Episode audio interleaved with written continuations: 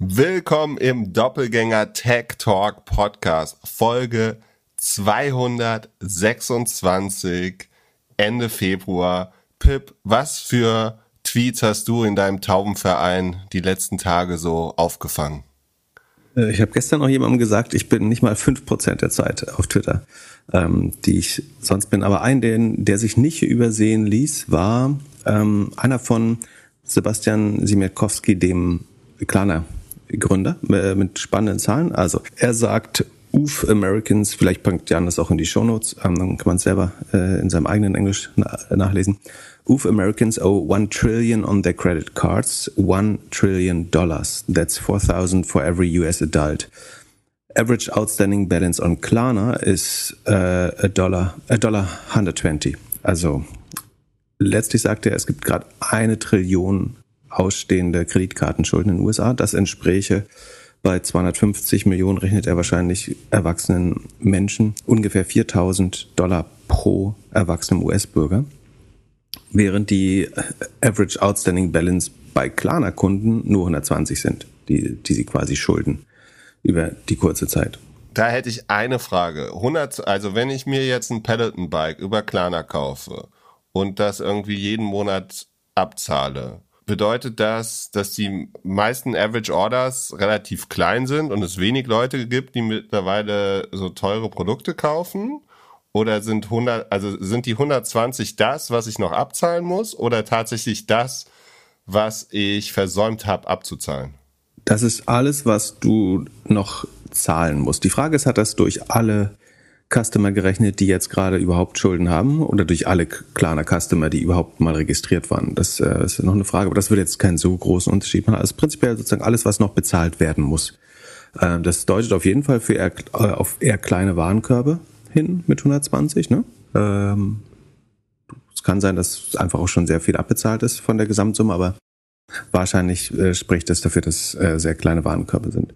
Ähm, was er jetzt nicht dazu geschrieben hat, ist, äh, ich gehe fest davon aus, dass diese 120 on top auf die 4000 kommen. Es ist ja nicht so, dass ähm, Klarna-Kunden unverschuldet werden und Kreditkartenkunden haben alle 4000 Euro auf der Uhr oder 4000 Dollar.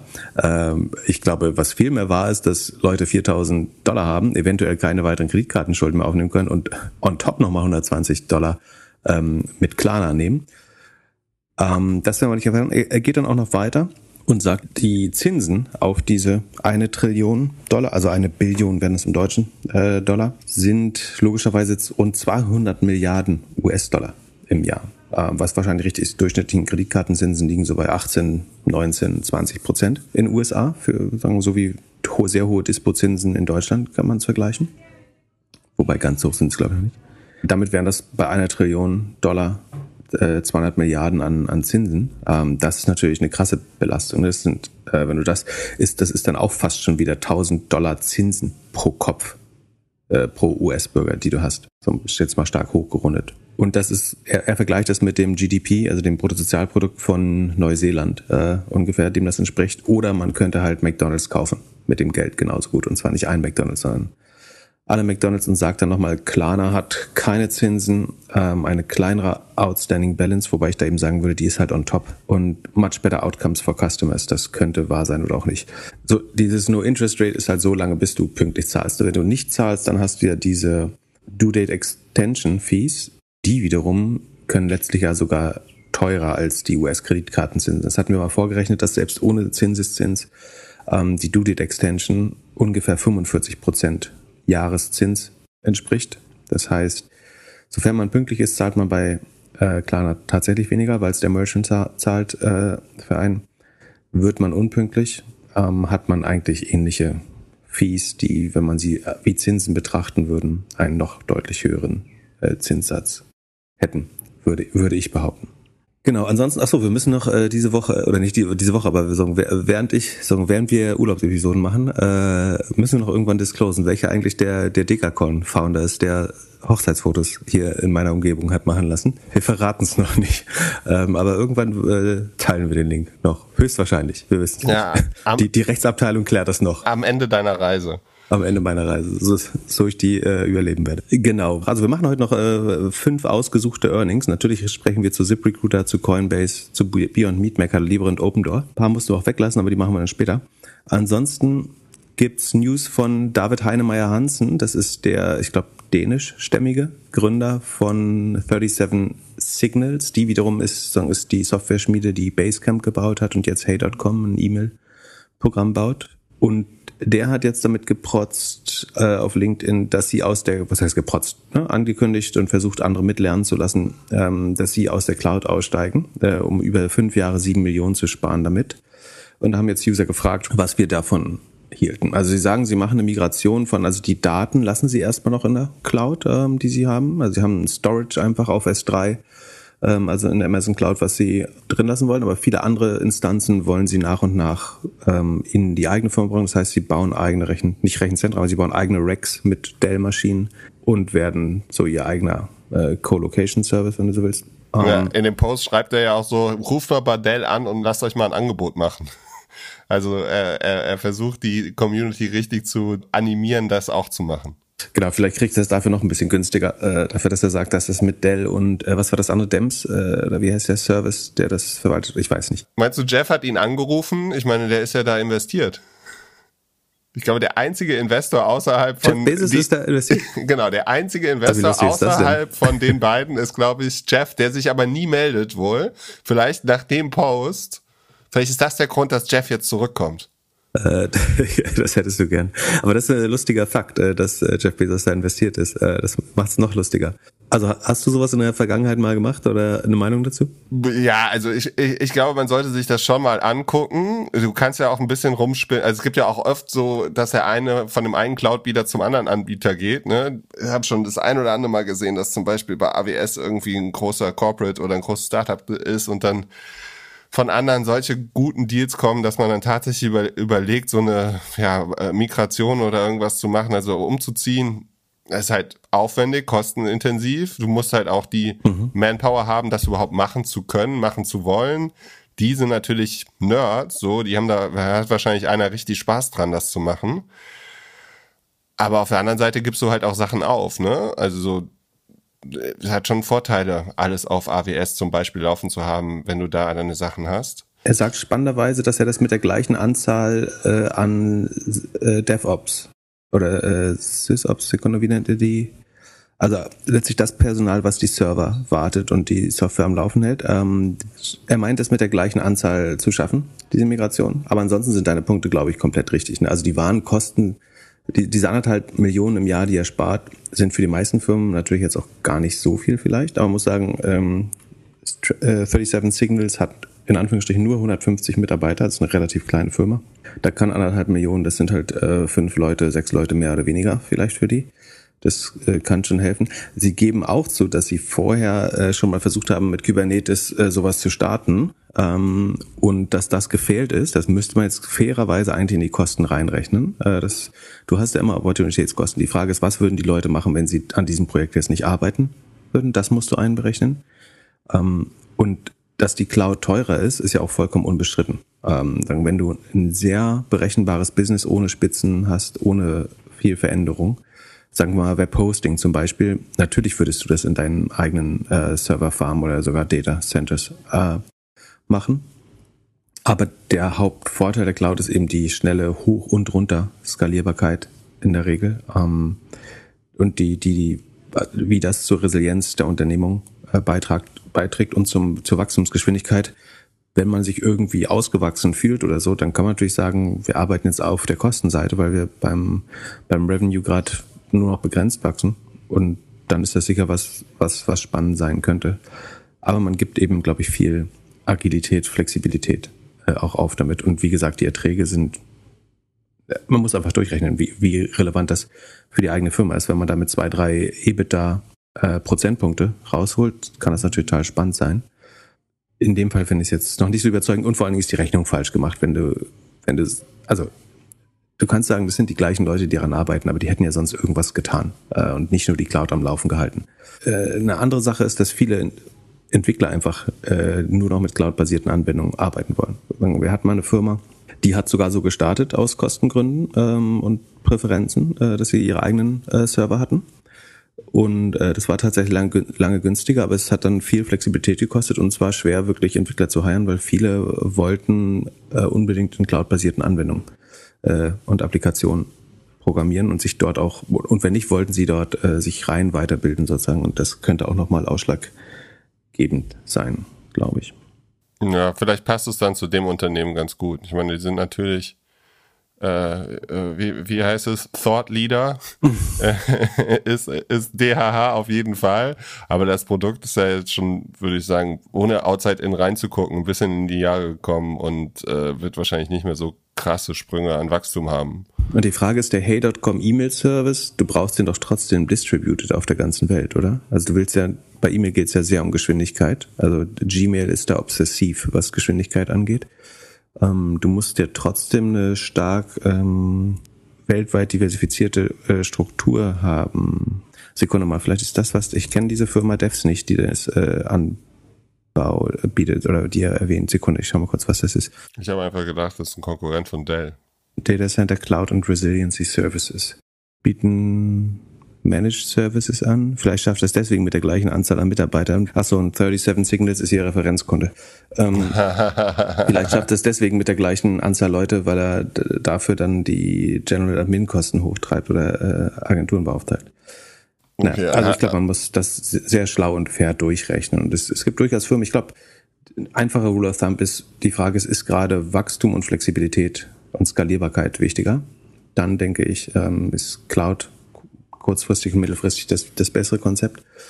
Abgesehen davon, dass es sicherlich Leute gibt, die sich kompetenter dazu äußern könnten. Ähm, und wenn du eine Firma eher in der Reif, im Reifestadium bist oder mit sehr berechenbaren Ressourcen, Streaming könnte sowas sein. Ähm, das wundert mich immer, dass äh, die Streaming-Anbieter noch in der Cloud sind, ehrlich gesagt. Aber die kriegen sie wahrscheinlich auch sehr gute Konditionen. Was soll ich sagen? Streaming, äh, Webhosting und sowas. Ich glaube, da wäre es äh, Quatsch, das in der Cloud zu machen. Ja, wenn man das an Kunden weiterverkauft, dann ist es ja ein elementarer Kost Kostenfaktor, der Cost of Goods Sold oder der Cost of Revenues. Und dann braucht man, glaube ich, diese, diese 30 Prozent nochmal, die man sparen kann, denke ich insgesamt. Also die einfach gesagt ist die Marge ja 30 Prozent bei Cloud-Anwendungen.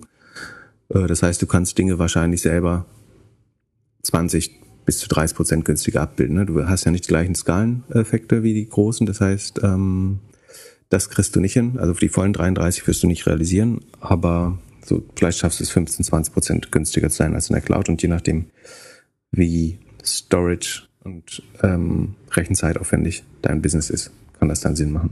Und sollte Spotify das auch machen? Spotify müsste eigentlich relativ, haben die Spitzen, brauchen die hohe Skalierbarkeit, ich glaube, der Entwicklungsgeschwindigkeit könnte es zuträglich sein, da zu bleiben, aber langfristig würde ich auch sagen, ein Kandidat, der das selber abbilden kann. Ach so, genau, das war ein anderer Tweet, den ich noch gelesen habe diese Woche, und zwar Eric Seifert, ähm, der sagen, sehr gute ähm, Einlassung zum gesamten Mobile-Markt äh, immer macht, oder zum gesamten App-Markt auch, ähm, sehr guter Analyst. Ähm, Eric Seufert würde man auf Deutsch wahrscheinlich äh, vorlesen. Und zwar sagt der, ähm, between also zwischen 2019 und 2022 ähm, hat Spotify über eine Milliarde in Content oder in Akquisitionen von Content und Podcast-related Businesses investiert. Ähm, also sowohl Podcasts als Content und auch Advertising Analytics Services. Äh, und jetzt hat man die strategisch ge geswitcht, unter anderem indem man die Head of Content, diese äh, Hollywood Executive, ich habe den Namen jetzt vergessen. Ähm, Duan Ostrov. Genau, genau, die auf der All Ears auch war, entlassen hat und da auf der auf die Bremse. Also Beispiele sind Gimlet, Media und Anchor haben sie gekauft für 340 Millionen, ähm, Parcast für 56 Millionen, The Ringer für 200 Millionen. Joe Rogan hat 200 Millionen bekommen, wie man inzwischen weiß. 235 haben sie für Megafon bezahlt. Call Her Daddy, ein sehr erfolgreicher Podcast, ähm, wurde für 60 Millionen ähm, akquiriert äh, Podsites und Chartable für 87 und so weiter und so fort. Und äh, ganz ähnliches hat ja Scott Galloway neulich bei Pivot gesagt, dass er meinte, so, sie kennen die Unit Economics von Podcasts und deswegen wissen sie, es macht total überhaupt keinen Sinn, diese astronomischen Summen für Meghan und Harry und Joe Rogan und so weiter zu bezahlen. Das kann sich nicht rechnen. Und das ist jetzt so ein bisschen das Industriesentiment geworden. Und ich finde es ein bisschen komisch, dass niemand irgendwie eine Art von Custom Acquisition Cost Betrachtung da. Also die, die Podcast Economics kennen wir wahrscheinlich auch äh, ausreichend gut, um zu wissen, dass das auf den ersten Blick erstmal alles keine schlauen Entscheidungen sind, wenn man so will. Aber was jetzt niemand gesagt hat, also man sagt dann halt, die verlieren weiter Geld und die, das Advertising-Business macht nur so und so viel Kohle und so weiter. Aber was man ja auch mal sagen muss, ist, dass zwischen 2019 und 2022, also der Periode, über die jetzt gesprochen wird, hat Spotify einfach mal die Anzahl der Nutzer mehr als verdoppelt, von 217 auf 489 Millionen, also hat netto 270 Millionen Nutzer hinzugefügt und davon allein 100 Millionen neue Premium-Subscriber ähm, hin, hinzu, hinzugefügt.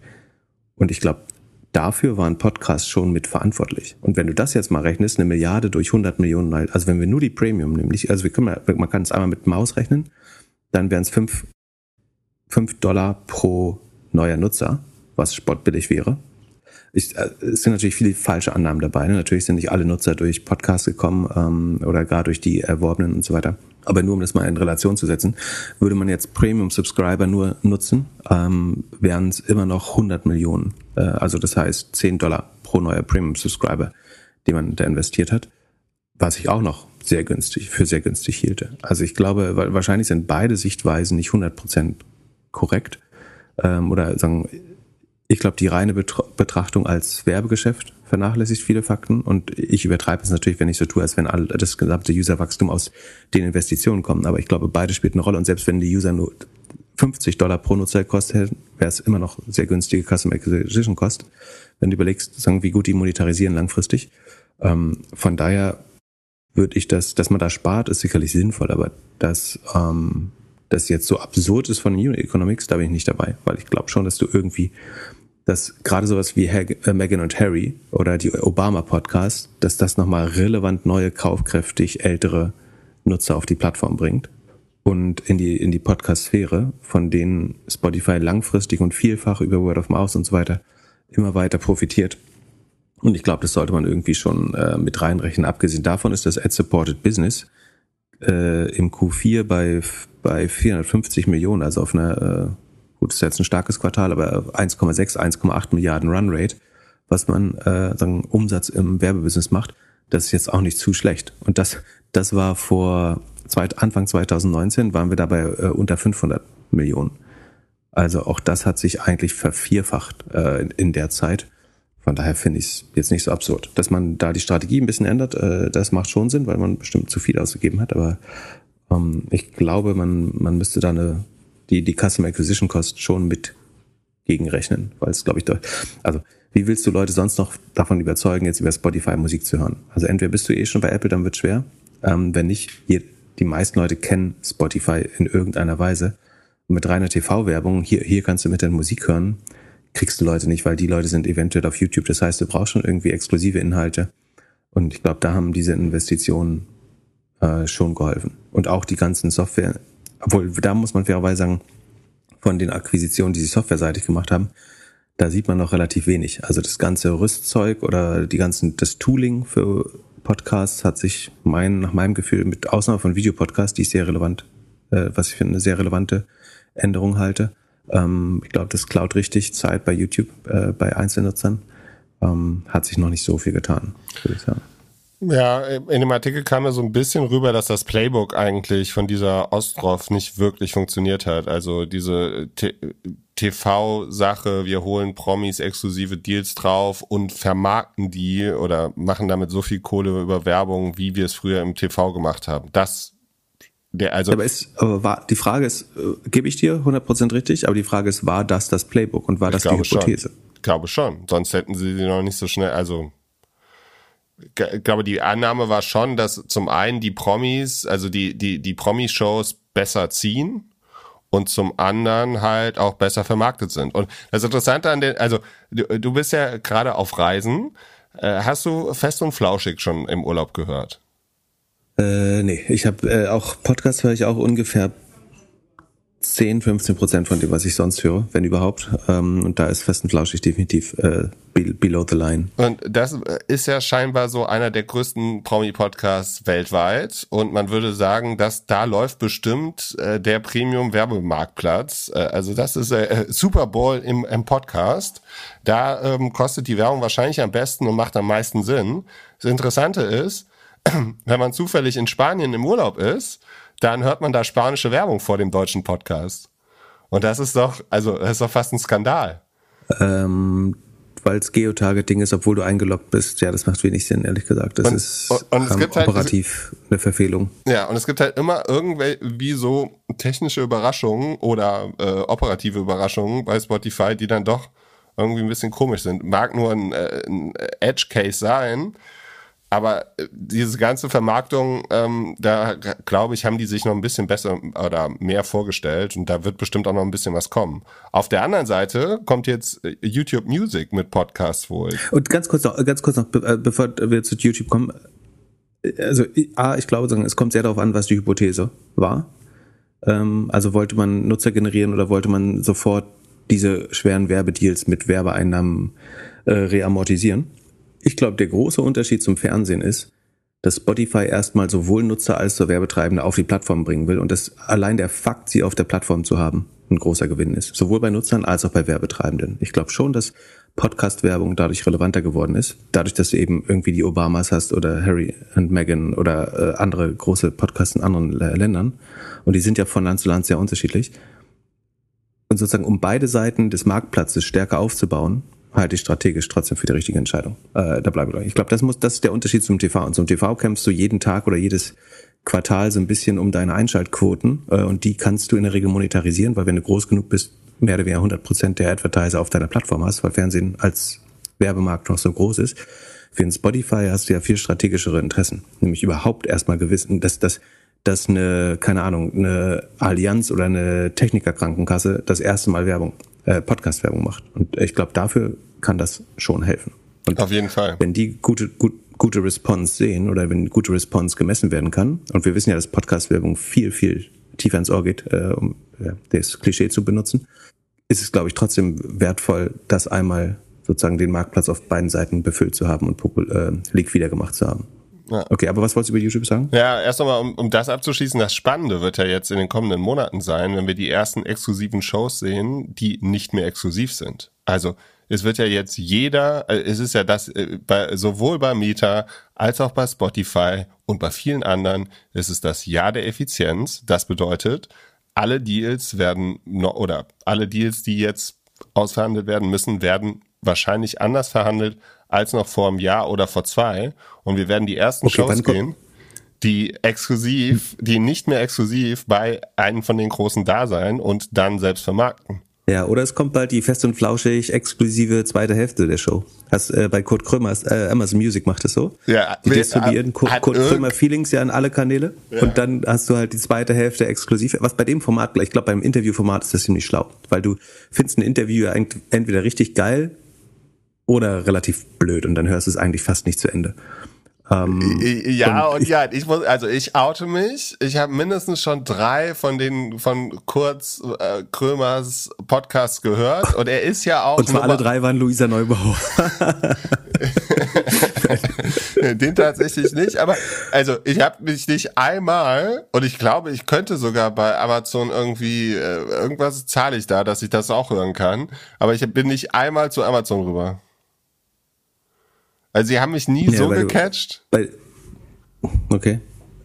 Ähm, man braucht halt gute, gute Cliffhanger und gute Gäste dafür. Aber ich glaube, es kann funktionieren. Aber wir werden sehen. Ist auf jeden Fall, also ist auf jeden Fall ein guter Podcast und äh, die Zahlen äh, oder das Ranking zeigt ja auch, dass es richtig gehört wird. Also und warum wir jetzt ausgerechnet YouTube nochmal angreifen, die ja A, ganz andere Probleme haben und B, scheint der Podcast-Markt ja schon sehr umkämpft zu sein. Aber YouTube könnte wahrscheinlich die einzige Firma sein, die es schafft, wirklich äh, die diese äh, ja äh, Audio-Ads richtig reinzubekommen. Stell dir vor, du hostest über YouTube deinen Podcast und die ballern selbst deine deine Werbung rein. Das ist eigentlich das, was was ja Spotify machen möchte. aber ich würde es YouTube mehr zutrauen. Sie haben auch die Kontakte zu allen. So. Ja, der große Vorteil ist, dass die werbetreibende Seite schon komplett befüllt ist und ein Self-Service-Admin-Interface hat quasi genau. mit Google Ads. Also du hast die Demand-Side ist komplett ausgebildet bei Google. Ähm, und jetzt versuchen sie eigentlich nur Inventar in ihr Ökosystem, auf ihre Supply-Side des Display-Ökosystems oder Audio-Ökosystems äh, zu holen. Das könnte sie machen. Ähm, andererseits ist es ja schon, dass sie mit der gesamten Macht der horizontalen Suche es nicht geschafft haben, Google Podcast groß zu machen. Sie haben ja ein eigenes Podcast-Produkt, Google Podcast. Das haben sie maximal gepusht, indem sie trotz einer Klickra einstelligen Klickrate pushen sie es immer wieder in die eigenen Suchergebnisse. Also suchen wir nach unserem eigenen Podcast, dann klebt Google da ihr, ihr Google Podcast Result rein. Das hat unterdurchschnittliche Klickraten, muss man sagen, im Vergleich zu den äh, anderen Links, die man sieht auf der Website. Das heißt, sie bevorteilen sich da mal wieder deutlich und über das Userinteresse hinaus und trotzdem hat es nicht gereicht, um Google Podcast auch in irgendeiner Weise relevant zu machen als Medium. Ähm, und jetzt versuchen das Gleiche halt wahrscheinlich nochmal auf YouTube, wo sie wieder schon die User haben. Ist die Frage, ob YouTube das stärkere Asset dafür ist als die horizontale Suche, um sagen, ob man sich dort mehr selbst bevorteiligen kann, bevorteilen kann, als in der horizontalen Suche in YouTube Music wir, wir werden es rausfinden. Also mit äh, der erste Approach mit Google Podcast und horizontale Suche hat definitiv nicht funktioniert. Den würde ich als gescheitert äh, erklären. Und es ist eine Frechheit, dass es sozusagen noch so viel Vorzug oder Vorrang in den Suchergebnissen hat, obwohl Nutzer es wirklich nicht nachfragen aktiv. Und ähm, mal schauen, ob sie es mit YouTube besser hinbekommen. Ich bleib skeptisch, ehrlich gesagt. Aber vielleicht ist es auch einfach nur defensiv. Äh, vieles, was man denkt, was aggressiv ist von äh, Google oder offensiv, ist eigentlich nur defensiv. Und sie haben eigentlich Angst vor Videopodcasts auf Spotify, weil das müssten sie, glaube ich, merken, dass da Leute abwandern gerade und das Listening Time abwandert. Ähm, ich höre Videopodcasts definitiv über Spotify, wenn ich sie höre. Lustigerweise auf dem Google Device. so, aber kommen wir zu den Earnings. Ähm, wir fangen natürlich mit meiner geliebten ZipRecruiter an, äh, die äh, nicht so gute Earnings geliefert hat. Wie viele die, Leute haben dir irgendwelche Sprachnachrichten geschickt und meinten, hey Pip, was ist da los? Sprachna tote Pferdeköpfe auf dem Kopfkissen habe ich bekommen, nicht, tote, nicht Sprachnachrichten. Nee. Es handelt sich hierbei nicht um Anlageberatung. Keine spezifischen Kauf- und Anlageempfehlungen. Keine Anlageberatung, keine Rechtsberatung, keine Steuerberatung und auch keine Aufforderung zum Kauf oder Verkauf von Wertpapieren. Die Verantwortung für solche Trades liegt bei euch. Philipp und Philipp haften nicht für eure Verluste. Philipp und Philipp und Philipp können die Risikodisposition der HörerInnen nicht einschätzen. Ihr entscheidet selber, was ihr kauft und tragt dafür auch die Verantwortung. Alles könnt ihr auch nochmal unter doppelgänger.io slash Disclaimer nachlesen. Also ZipRecruiter ist ein Marktplatz, Two-Sided Marktplatz für äh, Jobs letztlich. Also sie versuchen Arbeitslose und latent Wechselwillige oder noch gar nicht Wechselwillige zu erreichen und sie in neuere, bessere Jobs zu führen, ähm, verdienen damit Geld, hatten in der sozusagen im angespannten Jobmarkt während Covid ähm, sehr viel Erfolg, haben die letzten vier Quartale weiterhin äh, die Analystenschätzung outperformed und sind jetzt aber nochmal deutlich, haben deutlich schlechter performt jetzt im Q4. Das äußert sich wie folgt. Also der Umsatz ist im Vergleich zum Vorjahr um 4,4 Prozent gesunken. Ähm, Im Vergleich zum Vorquartal um 7 Prozent sogar. Und ähm, das, was den Kurs jetzt, ich glaube, so zweistellig 15 bis 17 Prozent äh, gekellert hat, über Nacht ist vor allen Dingen auch der Ausblick, dass sich das nicht ändern wird dieses Jahr, sondern dass sie mit 13 bis 15 Prozent, glaube ich, negativen Wachstum rechnen für das Jahr. Das ist in der Regel konservativ geschätzt, aber ähm, sie gehen davon aus, dass sich die Lage da nicht deutlich bessert. Ähm, und das hat natürlich der, zu Bewertungsabschlägen geführt. Positiv kann man aber auch sagen, also prinzipiell ist eine Firma, die jetzt negativ wächst, äh, nie was Gutes. Ähm, der eine Vorteil, den ZipRecruiter hat, ist, dass sie nicht auf Wachstum angewiesen sind, weil sie schon profitabel sind. Das heißt, natürlich würde man dort gern wachsen, aber es ist weniger schlimm, wenn du nicht noch äh, minus 40 Prozent äh, Operating Margin hast, sondern die operative Marge ist weiterhin plus 13,5 Prozent und das ist sogar zwei Prozentpunkte äh, und rund 20 Prozent höher als im Vorjahr. Also man macht mit weniger Umsatz mehr Gewinn. Gerade bei ZipRecruiter. Äh, trotzdem hätte ich natürlich lieber das Wachstum als den Mehrgewinn. Äh, wie hat man das geschafft? Äh, man hat Marketing um 19 Prozent gegenüber dem Vorjahr gecuttet. Also man verliert in Anführungsstrichen nur 4,5 Prozent des Umsatzes, hat aber 20 Prozent des Marketings gespart. Das sieht erstmal effizient aus. Äh, wie gesagt, ich will aber keinen Hehl daraus machen, dass natürlich Wachstum schöner wäre als äh, Kosteneffizienz. Ähm, in R&D investiert man weiterhin 20 Prozent über dem Vorjahr, aber ähm, stagniert sehr stark. Also es geht drunter. Äh, also nee, es, die, das Wachstum der R&D-Ausgaben, der Entwicklungsausgaben äh, sinkt ähm, und die Gemeinkosten steigen auch noch nur leicht. Äh, insgesamt sind die operativen Kosten damit 8% niedriger und so ergibt sich nämlich dann auch der steigende Gewinn, weil der Umsatz nur 4% schmilzt, die Kosten aber 8% sinken und damit hat man den Gewinn ausgeweitet, zumal die Rohmarge nur 1% gesunken ist, was glaube ich ganz gut ist ähm, als Ergebnis. Ähm, fairerweise würde man jetzt sagen müssen, meiner Meinung nach, dass bei dem Konzept ist die Rohmarge eigentlich, müsste man Sales und Marketing damit reinnehmen, weil äh, natürlich kann man Marktplatz nicht ohne Marketing betreiben. Das ist so ein Flywheel, das sich von alleine treibt, ist äh, ZipRecruiter jetzt auch noch nicht. Deswegen müsste man eigentlich die Rohmarge nach Marketing machen, so eine Art Contribution. Und die wäre dann eben deutlich günstiger geworden, weil man äh, die, der Gross Profit ist um 11 Millionen gesunken gegenüber dem Vorjahr äh, durch die Margenverschlechterung äh, und den, das Umsatz, den geschrumpften Umsatz. Ähm, das Marketing, beim Marketing wurden aber 23 Millionen eingespart allein und dadurch ergibt sich eben der zusätzliche Gewinn.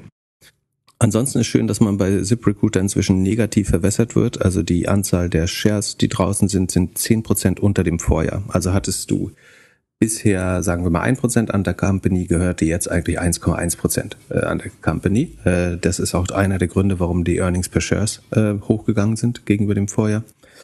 Die Share-Based Compensation ist einigermaßen im Rahmen. Sekunde. Oh, Moment, wieso gehört mir jetzt mehr von der Firma? Was haben die da gemacht? Also Share Buybacks. Also oh. sie haben, äh, also gute Nachfrage. Also warum sinken die Shares? Negative Verwässerung heißt, es gibt weniger Shares, weniger Anteile an der Firma als letztes Jahr. Und das, das passiert in der Regel, indem Aktien eingezogen werden. Also die Firma kauft eigene Aktien an der Börse, sogenannte Share Buyback Programme. Das haben sie zu einem relativ guten Kurs gemacht. So, der Kurs ist nicht weiter gesunken seitdem. Na gut, jetzt heute ist er, also diese Woche ist er 20 Prozent tiefer äh, fast. Aber man muss sagen, gegenüber dem Vorjahr ist äh, ZipRecruiter immer noch relativ stabil, wenn du es jetzt mit anderen äh, so, äh, Technology, Technologie-Stocks oder so aber, ähm, vergleicht. Ja, aber, aber diese äh, Share-Buybacks, die findest du doch eigentlich nie so gut, oder? Als äh, Steuersparmaßnahme finde ich die kritikwürdig. Aber äh, ich werde natürlich lieber negativ verwässert als positiv verwässert. Ähm, ich finde, das kann man auch als Dividende auszahlen, aber muss man eben Steuern zahlen. Also moralisch kann man das Konzept Share Buybacks immer in Frage stellen, ähm, wenn es darum geht, ob das jetzt eine Firma ist, die und es scheint ja im Moment keine bessere Mittelverwendung zu geben. Äh, oder sie glauben, dass ihre Shares gerade besonders günstig sind. Die sind also Enterprise Value ist zweimal Umsatz. Ähm, Price Earnings, glaube ich, rund um die 32. Kann man schon sagen, dass man glaubt, dass das gerade ein günstiger äh, Moment ist, die zurückzukaufen. Ähm, genau, was noch erwähnenswert ist, die Anzahl der Employer, die auf der Plattform werben, ist eigentlich um fast 30 Prozent zurückgegangen, von 147.000 auf 108, während der Umsatz pro Employer aber deutlich hochgegangen ist, was das, dafür spricht, dass vor allen Dingen kleinere und mittlere Unternehmen die Plattform nicht genutzt haben äh, in diesem Quartal, wenn die heiern. Und wir müssen, man muss dazu sagen, die USA bereitet sich mental ja so ein bisschen auf eine Rezession vor. Ne? Das ist natürlich einer der Gründe, warum die Nachfrage nach, äh, warum man jetzt nicht ganz so aktiv nach neuen Leuten äh, sucht. Aber man muss ja sagen, das Ergebnis ist in Anführungsstrichen auch nur um 4,4 Prozent eingebrochen. Äh, und auch die Indeed Glassdoor-Ergebnisse bei der Recruit Holdings, die haben wir noch nicht besprochen, aber auch die waren jetzt nicht fantastisch äh, dieses Jahr. Von daher ist der Jobmarkt doch nicht so gut, wie ich dachte. Aber ähm, also ich spiele mit dem Gedanken, den Rückschlag für Nachkäufe zu nutzen. Meine langfristige Hypothese bei ZipRecruiter ist eben, der langfristige Arbeitskräftemängel und dass es ähm, nur ein, zwei dominante Plattformen in dem Bereich geben wird. Äh, eine ist ganz sicher Indeed. Ähm, Google wird versuchen, ihre weiter auszubauen, Meta eventuell. Äh, LinkedIn äh, ist natürlich super relevant noch, ähm, aber ich glaube, ZipRecruiter könnte äh, ein weiterer großer Player werden und deswegen ähm, bin ich natürlich ein bisschen enttäuscht, dass jetzt das Wachstum äh, doch nachlässt ähm, in absoluten Zahlen, aber ähm, man sieht ja, dass sie sehr gut daran sind, die, also sie, warum müssen die zum Beispiel keine größeren Layoffs machen, weil sie 2000 während Covid schon mal ähm, wirklich viele Leute entlassen haben. Ähm, und die sind, glaube ich, sehr nimble. Äh, wie gesagt, sie machen weiter. Also die operative Marge ist zwei Prozent über dem Vorjahr, hatte ich ja gesagt, zwei Prozentpunkte. Rund zehn Prozent Profitmarge, also Net Income äh, Marge sozusagen. Ähm, sie haben die Kosten sehr gut im Griff. Von daher finde ich es keine Ergebnisse, die man feiern kann, aber äh, auch keine Panik, die bei mir ausbricht. Zumal sich ZipRecruiter gegen den Rest meiner Tech-Stocks zumindest relativ ähm, stabil entwickelt hat. So, dann könnten wir noch Coinbase machen. Ähm, das wiederum ist, ähm, also wer bei den Robin, wem bei dem Robinhood Earnings schlecht geworden ist, der wird bei Coinbase Brechdurchfall bekommen, befürchte ich. Ähm, Aber die Aktie die, ist ja im Gegensatz zu SIP noch relativ äh, stabil. Ja, äh, Coinbase-Aktionäre und Aktionärinnen sind wahrscheinlich ja auch Schlimmeres gewöhnt schon. Ähm, bei SIP, SIP muss man halt sagen, die hatten viel Momentum. Die haben die letzten vier, fünf Male die äh, Erwartung übertroffen und dann galten als ständiger Outperformer. Und dann ähm, trifft es natürlich viel mehr, wenn man die, die Guidance äh, nicht trifft. Äh, und vor allen Dingen, also das, warum sie verloren haben, ist gar nicht, dass die, das Ergebnis äh, ähm, unter der Linie war ja, also äh, war ja total okay. Die, das Problem war einfach eben, dass, dass die, die Guidance für nächstes Jahr jetzt sehr negativ ist mit minus 15 Prozent Re Revenue-Wachstum. So, Coinbase. Da gehen wir mal wirklich durch alle Details, aber schnell. Also die Anzahl der Monthly Transacting Users, der aktiven Nutzer auf der Plattform, ist äh, von im letzten Jahr noch 11,4 auf jetzt 8,3 runtergegangen. Das müssten so nicht ganz 30 Prozent äh, sein, weniger Nutzer. Man kann aber schon sagen, dass was diese Nutzer in den Hand, Händen halten oder womit die traden, das ist ganz erheblich gesunken, nämlich um 71 Prozent. Das sind fast drei Viertel weggefallen. Vor einem Jahr waren es noch 278 Milliarden Assets under Management auf der Plattform. Inzwischen sind es noch 80 Milliarden, also 200 Milliarden weniger. Ähm, sehr vergleichbar mit Robinhood oder fast noch ein bisschen schlimmer, wenn ich mich nicht irre. Ähm, genau, das Trading Volume hat ist um fast 90 Prozent eingebrochen. Vor einem Jahr haben Retail-Trader noch 107, das war der Höhepunkt, muss man sagen, vor einem Jahr. Ne? Also das ist jetzt das schlechteste Quartal im Vergleich, ganz sicher, aber ähm, das Q4 21 war nun mal das beste Quartal für Coinbase. Da hat man 177 Milliarden Trading Volume gehabt, jetzt sind es noch 20 Milliarden, also wirklich ein Zehntel davon eigentlich, ein bisschen mehr als ein Zehntel. Auch Institutional Investors, also Coinbase ist ein Krypto-Marktplatz, wo sowohl Retail-Investoren, Konsumenten als auch äh, größere Investoren äh, sagen, in Krypto investieren. Deren Volumen ist um zwei Drittel von 371 auf 125 Milliarden eingebrochen. Und so ist der Gesamt, das gesamte äh, Trading-Volumen um rund drei Viertel eigentlich auch äh, eingebrochen, von 550 auf 145 Milliarden. Ganz erheblich die Take-Rate an diesem Volumen bei Coinbase ist auch nur noch 0,22 Prozent. Also ich glaube, da muss, da sieht man den Wettbewerbsdruck. Das hat man damals schon immer erwähnt, dass die 0,4 bis 0,5 Prozent Take Rate, die sie hatten, eigentlich viel zu hoch sind für eine, für eine Börse. Ähm, und das hat sich jetzt auch sehr schnell halbiert oder sogar mehr als halbiert. Genau, kommen wir zum Innenumsatz von Coinbase. Also was dann übrig bleibt vom, von, als Revenue für sie selbst, ist tatsächlich auch mit drei Vierteln ähm, gesunken. Äh, vor einem Jahr hatte man noch 2,5 Milliarden Innenumsatz, äh, Revenue, was sie behalten als Broker. Ähm, das sind jetzt noch 629 Milliarden, äh, also Millionen natürlich nur noch. Äh, von 6,5 Milliarden auf 629 Millionen, minus 75 Prozent. Das ist ein erheblicher Einbruch und Coinbase kriegst natürlich überhaupt nicht hin, die Kostenbasis so schnell hoch oder runter. Also hoch haben sie ganz gut hinbekommen, aber das wieder runter zu bekommen, die Kostenbasis, also hoch haben sie extrem gut hinbekommen. Die sind ja auf 1,5 Milliarden OPEX gewachsen äh, im letzten Jahr. Aber das jetzt wieder runterzufahren, gelingt ihnen nicht. Sie sind zwar 25 Prozent unterm Vorjahr bei den Kosten nach ihren Layoffs, aber das ist immer noch 1,2 Milliarden OPEX äh, und das Doppelte des Revenues. Äh, dementsprechend ist die operative Marge minus 90 Prozent rund. Äh, die waren noch schlimmer in den Vorquartalen, aber es ist immer noch desaströs. Was kann man noch sagen?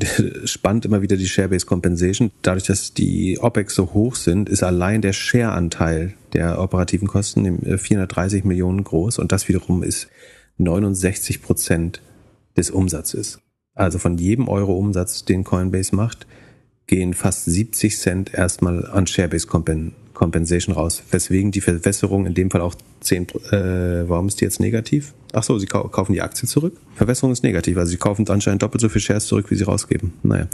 Operating Free Cashflow ist auch ein Trainwreck. Ähm, minus 1,6 Milliarden an Geld, was die Firma verlassen hat. Im Gesamtjahr sind es das ist noch nicht kumuliert, glaube ich. Ich glaube, es sind 11 Milliarden im Jahr, kann das sein. Oder ist das kumuliert? Ah, nee, das ist kumuliert, Sekunde. Okay, das ist nicht, äh, ist kumuliert, sind äh, doch nicht ganz so viel. Aber es ist äh, im Milliardenbereich sozusagen am negativen Cashflow ganz sicher nicht gut. Selbst ihr adjustiertes EBITDA ist minus 124 Millionen, aber das ist wurscht, das gucken wir uns nicht so gern an. Sie sind bei 4500 Mitarbeitenden, das ist 20, 21 Prozent über dem Vorjahr noch, auch absurd. Die Assets an der Plattform wieder runtergehen, haben wir schon gesagt. Also es ist, also es gibt zwei Hypothesen. Das eine kann man sagen, ähm, Coinbase braucht natürlich noch viel mehr Bela äh, Entlassung, um diese Kostenbasis ähm, in den Griff zu bekommen. Andererseits ist es natürlich die Wette auf den nächsten Krypto-Sommer. Und dann müsste man sagen, ist es immer eine gute Zeit in der Z Zeit, äh, zu Zeiten der absoluten Schwäche in Brokerage-Firmen nachzukaufen. Weil beim nächsten Aufwind, bei der nächsten Krypto-Hoss würden die natürlich profitieren und der Operating Leverage funktioniert dann wieder in die andere Richtung, also dass das Trading-Volumen so hoch geht, dass die Kosten im Vergleich äh, relativ klein wirken. Ähm, aber ich, wie gesagt, wer auf Krypto wetten will und das nicht mit Krypto selbst machen will, für den ist Coinbase dann die gute Wette, aber es sieht von den Fundamentals halt wirklich nicht gut aus. Vor allen Dingen, weil die Kostenbasis äh, viel zu hoch ist mit immer noch 6 Milliarden im Jahr. Sekunde, ich guck mal kurz. 5,9 Milliarden. Das ist, geht jetzt zum Ende ein bisschen runter. Also nächstes Jahr sind es vielleicht noch 4 Milliarden, aber im Moment haben die 6 Milliarden an Kosten im Jahr. Das ist echt schwer wieder reinzuholen, wenn gleichzeitig die, die, die Interchange Fees oder wie willst du es nennen, die, äh, die, die Brokerage Fee äh, Take Rate runtergeht auf 0,2 Prozent. Ja, ich, also es bleibt kompliziert. Ich hatte am Anfang auch gedacht, ja, dieses Jahr ist ja eigentlich Bitcoin super gelaufen, irgendwie plus 43 Prozent. Äh, Wäre doch jetzt vielleicht der gute Zeitpunkt in Coinbase. Aber Coinbase seit Anfang des Jahres um äh, fast 86 Prozent. Also es hätte auf jeden Fall mehr Sinn gemacht, Coinbase Anfang des Jahres zu kaufen als Bitcoin. Ja, ich will niemanden da reinquatschen äh, in, in Coinbase. Ähm, es sei denn, man möchte es eben als Kryptowerte machen. Dann ist es wahrscheinlich sozusagen, am, wir wissen ja nicht, ob es der Tiefpunkt ist, aber im, im Kryptowinter oder das gleiche gilt für Aktien. Ne? Also wenn du so ein Flatex oder so kaufst, wenn die Börse gerade tot ist, ist natürlich auch viel spannender, als äh, am Höhepunkt zu kaufen, wenn, wenn alle hohe EBIT-Margen haben und hoch bewertet werden. Apropos Layoffs, äh, haben wir ähm, beim Meta klärt sich jetzt immer mehr, dass es wohl zu weiteren äh, Layoffs kommen wird. Ähm, das hatten wir noch nicht besprochen. Wir werden es einmal angedeutet und scheint tatsächlich das wahr zu sein, was ich gedacht hatte, wo ich meinte, so blöd wird Mark Zuckerberg nicht sein, aber es sieht so aus, als hätte, er hat ja beim letzten Investoren-Call oder Earnings-Call gesagt, dass sie weitere Einsparungen planen. Und ich hätte gedacht, er macht das nicht, bevor er das nicht auch den Mitarbeitern gesagt hat, aber es scheint jetzt so. Ähm, damals hat er den Begriff Layoffs noch nicht benutzt, aber es scheint jetzt so, als wenn durchaus auch wieder Mitarbeiter und auch in den Tausenden davon betroffen sein könnten. Natürlich längst nicht, was ähm, Meta in der Zwischenzeit äh, eingestellt hat äh, in den letzten zwei, drei Jahren. Aber es könnten weitere tausend Lassen dazukommen. Ich fände es schon relativ schlechte Praxis, ehrlich gesagt, das dann im Earnings Call so zu hinten und anzudeuten ähm, und der, der eigenen Firma erst Wochen später zu verkünden. Aber es ist noch nicht definitiv, also ob die kommen werden, werden wir erst in den nächsten Tagen erfahren. So, dann haben wir Beyond Meat. Äh, da gibt's letztlich nicht viel Neues. Äh, das können wir relativ schnell machen. Ähm, das äh, hat sich nicht verschlechtert. Äh, äh, tatsächlich sogar ein bisschen verbessert. Ich glaube, wurde sogar gut aufgenommen, die Earnings, obwohl es äh, noch lange nicht gut aussieht. Der Umsatz ist nur noch 20 Prozent über dem Vorjahr. Also und man sagt, man sieht auch weiterhin Schwäche im Markt, äh, also rechnet nicht mit Umsatzsteigerung. Man ist von 100 auf, auf rund 100 auf 80 Millionen Umsatz gesunken. Der Gross Profit ist negativ, minus 4% des Umsatzes weiterhin. Also man verliert mit jedem Burger noch vor allen operativen Kosten schon, schon Geld und von, vor jedem äh, Chicken Stick und was weiß ich ja noch. Die operativen Kosten sind um 31, 32 Prozent runtergefahren worden, von 92 auf 63. Also da, die fallen inzwischen schneller als der Umsatz, das ist gut. Und dadurch macht man im Vergleich, im letzten Monat hat man noch minus 109 Prozent operativen Verlust gemacht. Jetzt sind es nur noch minus 82 Prozent. Das ist für Beyond Meat kurioserweise eine Verbesserung. Ähm, aber minus 82 Prozent ist natürlich immer noch vollkommen absurd, zumal es kein Wachstum, also es gibt massives Schrumpf mit minus 20 Prozent, das ist schon noch mal eine andere Liga als bei ZipRecruiter. Äh, und man ist eben höchst defizitär. Ähm, am Ende ist es die Marke, was doch irgendwie die Firma werthaltig hält. Ich weiß nicht, wie das weitergehen soll. Das Inventar ist relativ gleichbleibend. Ähm, sie haben drei Quartale im Lager noch an, an Klamotten, an was verkaufen, hier an ihren Plant-Based Burgern und so weiter. Also um nur um was sie am Lager haben zu verkaufen, bräuchten sie nochmal neun Monate. Ähm, also irgendwie schon eine Besserung, weil 20 Prozentpunkte oder 25 Prozentpunkte mehr operative Marge, aber es sind halt immer noch minus 82 Prozent. Ähm, die gesamten Kosten übersteigen den Umsatz so stark, dass da noch lange kein Licht am Ende des Tunnels zu sehen ist, äh, auch wenn es eine minimale Verbesserung war gegenüber dem Vor Vorquartal, was wirklich desaströs war. Ähm, und dann haben wir noch Mercado Libre. Ähm, da ist auf jeden Fall äh, Licht. Ähm, und nicht nur am Ende des Tunnels, sondern der ganze Himmel ist aufgerissen. Äh, Mercado Libre hat sagen, durch die ganze Krise oder das durch die E-Commerce-Erholung, die es noch nicht gibt, wie sagt man das, durch die E-Commerce-Depression, äh, die unter den schweren Vergleichswerten der Vorquartale gelitten haben, alle, äh, extrem gut performt. Also man wächst weiterhin bei den aktiven Nutzern um 18 Prozent auf inzwischen 97 Millionen Nutzer. Das Gross Merchandise äh, Volume, also die, der Handelsumsatz auf der Plattform von Mercado Libre ist 21 Prozent hochgegangen auf 9,6 Milliarden. Das Payment Volume äh, ist um 48 Prozent sogar gestiegen. Das Fintech-Geschäft, wenn man so will, richtig gut. Service Revenues 50 Prozent hoch. Net Product Revenues, das sie selber verkaufen, minus 6,3 Prozent. Also sie machen anscheinend auch so ein bisschen die Amazon-Strategie, indem sie weder weniger selber handeln und mehr äh, Marketplace Revenue versuchen umzusetzen. Der Gesamtumsatz wächst somit immer noch mit 41 Prozent. Wahnsinn. Also in dem jetzigen Umfeld in Dollar äh, 41 Prozent gewachsen, während die Kosten nur um 33, äh, 34 Prozent wachsen. Also verbessert sich das Ergebnis auf inzwischen plus 10 Prozent Profitmarge bei einem stark wachsenden Business. 40 Prozent Wachstum, 10 Prozent Profitmarge. Extrem äh, starkes Quartal wieder von Mercado Libre. Äh, das stärkt von der Profitabilität her der stärkste bisher. 308 Millionen Net Income, 350 Millionen operatives Income, äh, 10% Profitmarge oder 11,6% operative Marge. Ähm, so gut haben sie lange nicht abgeliefert. Ähm, Take Rate ist inzwischen bei 31 Prozent. Äh, ja, gibt's nichts zu nörgeln. Ähm, scheint einfach sehr, sehr äh, dynamisch zu wachsen in, in, in Südamerika.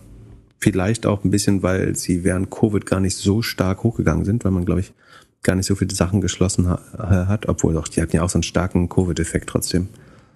Also sie, äh, der, der runterliegende Markt scheint einfach so stark noch zu wachsen, dass man profitabel unheimlich schnell wachsen kann, äh, sowohl beim Payment als auch bei der Handelsplattform ist äh, wirklich überraschend gut. Und dann haben wir noch äh, wieder mal nicht so gut ähm, Open Door das erste Mal jetzt unter neuer CEO, Eric Wu. Der letzte CEO hat sich, widmet sich da dem Third-Party-Geschäft. Ähm, Open Door ist ein iBuyer für, also ein Instant-Buyer für Häuser, also eine Plattform, die Häuser kauft und verkauft mit einem Klick. Also ein bisschen mehr als ein Klick brauchst schon, aber deutlich schneller als bisher. Die dafür für einen, einen kurzen Moment aufs Balance Sheet nimmt. Das Problem ist, dass der Moment äh, in, inzwischen relativ lang wird. Also es ist nicht so einfach, die Häuser schnell wieder zu drehen, sondern Sie bleiben länger im Portfolio, können aufgrund der angespannten Lage am US-Häusermarkt nicht so gut verkauft werden gerade. Äh, und so musste man allein 11% äh, Abschreibung auf das gesamte Hausportfolio äh, vornehmen im letzten Quartal, ähm, weil der Markt sich deutlich verschlechtert hat. Und wenn man diese Häuser in dem Moment hält, wo die Marktpreise sich verschlechtern, ähm, dann muss man sie eben abschreiben oder später günstiger verkaufen, womit man auch Verluste macht. Ähm, die Rohmarge ist wieder knapp positiv. Letztes Quartal waren es ja minus 13 Prozent Rohmarge. Also dass man wirklich bei jedem Hauskauf oder bei den meisten Hauskäufen im Schnitt Geld verloren hat. Jetzt ist es plus 2,5 Prozent. Das reicht natürlich letzt nicht, letzt, äh, längst nicht, um die operativen Ausgaben von 340 Millionen äh, zu tragen. Der Gross Profit war nämlich nur 71 Millionen. Äh, also 71 Millionen haben sie quasi Gross Profit und dann aber 340 Millionen operative Kosten noch dagegen. Dementsprechend verlieren sie 270 Millionen. Minus 14 Prozent Profitmarge. Cashflow ist positiv, weil sie dieses Quartal weniger Häuser gekauft haben. Sie haben noch dreieinhalbtausend Häuser gekauft. Im Vorquartal oder letztes Jahr war das noch das Doppelte. Verkauft haben sie siebeneinhalbtausend. Also sie haben netto sich von Häusern getrennt, aber oft, oft eben auch mit Verlust. Sie haben trotzdem 23 Prozent weniger Häuser verkauft als im Vorquartal. Deswegen sinkt der Umsatz eben auch um 25 Prozent. Also auch hier wieder deutlich schrumpfendes Business, deutlich unprofitabel noch. Selbst die adjustiertes, adjustiertes EBITDA ist deutlich negativ. der, die Contribution ist, äh, Contribution Profit ist quasi, was jedes, jeder Hausverkauf beiträgt, ist auch deutlich negativ, nach Zinsen noch negativer.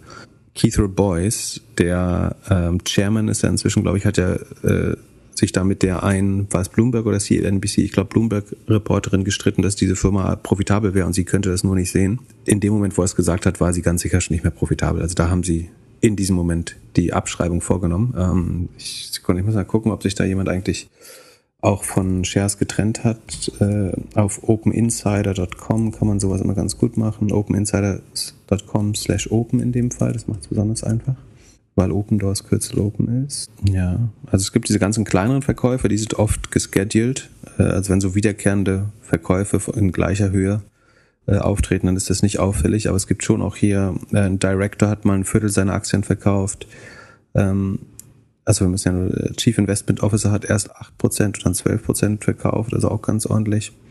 Der CEO verkauft regelmäßig, aber das ist wie gesagt normal, sonst kann er seine Steuern nicht zahlen. Naja, also so, so richtig gedumpt haben sie die Shares nicht. Aber oh, die Aktie ist ja auch wieder dieses Jahr gut gelaufen, ne? Also.